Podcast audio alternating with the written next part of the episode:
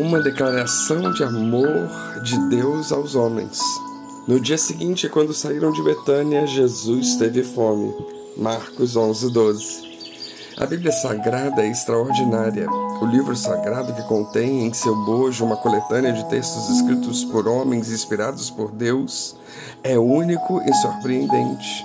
Não há escrito que seja sequer parecido com a palavra de Deus. E claro que há um contexto por detrás desse curto versículo de Marcos 11, 12, cuja referência está nas Escrituras a quem quiser conhecê-lo. Jesus, nesse passo, estava fim do seu ministério, do ministério que lhe fora confiado pelo, por Deus. E a Escritura nos desvela algo simples, mas ao mesmo tempo revelador e estonteante. Jesus, que andava entre os homens, era um ser humano homem. Jesus era homem, não era um homem comum, porque a ele foi dado pelo Senhor o Espírito Santo sem medida, enquanto ser humano ordinário e se e caso se renda a Cristo, pode ter em si mesmo apenas uma medida do Espírito Santo. Mas Jesus não era Deus. Sim, Jesus é Deus. Mas Deus se fez carne para habitar entre nós e nos livrar da morte. Morte tem significado espiritual de separação de Deus, além da morte física. Nesse passo, Jesus veio como ponte a nos ligar a Deus Pai. E é importante frisar que Ele é o único que nos leva ao Pai. Jesus é o Messias que nos livra do pecado e da morte. Jesus teve fome. Jesus teve não somente fome como homem, mas ele experimentou todas as nossas angústias. Teve sensações vindas do corpo que lhe foi dado. Teve necessidades físicas e fisiológicas. Ele teve fome. E tudo isso sem pecado. Jesus teve acesso por experiência própria às nossas compulsões, anseios, sonhos, desgostos, aflições, tudo, sem exceções. No grande projeto de redenção da humanidade, de lavra de Deus Pai, o Senhor Jesus, como homem, teve uma experiência imersiva e profunda na essência do ser humano. Ele viveu e andou entre nós com o propósito de sentir na pele as nossas alegrias e mazelas, todas, de forma completa e vívida, e fez isso, como biblicamente dito, sem pecado algum. Não é à toa que ele é o Cordeiro de Deus que tira o pecado do mundo. Nas palavras de João Batista, em substituição definitiva aos sacrifícios de animais no templo, feitos para a purificação dos pecados e pecadores, ou seja, estes últimos, nós, em todas as gerações.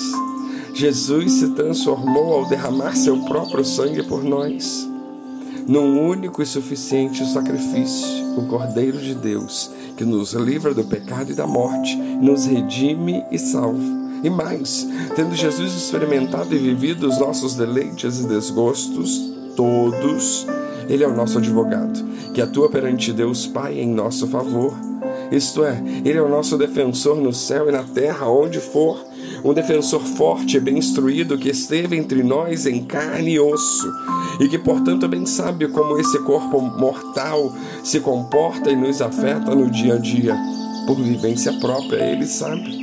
O mestre bem sabe também e com propriedade o quanto somos fracos e suscetíveis ao pecado, sendo ele, somente ele, a solução para esse beco sem saída que conhecemos por pecado.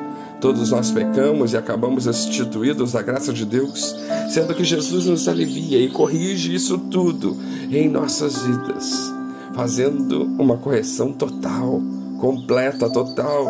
Jesus preenche as lacunas do ser humano todas.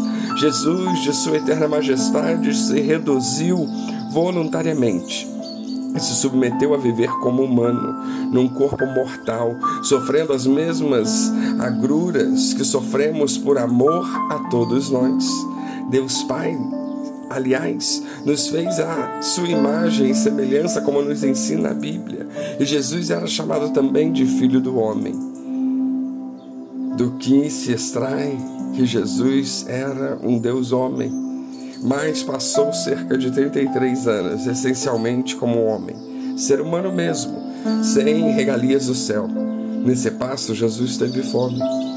Jesus tinha fome, isso mesmo. Jesus tomava banho, Jesus dormia, ele sentia calor e frio, podia sentir dor e sentiu muita dor na verdade.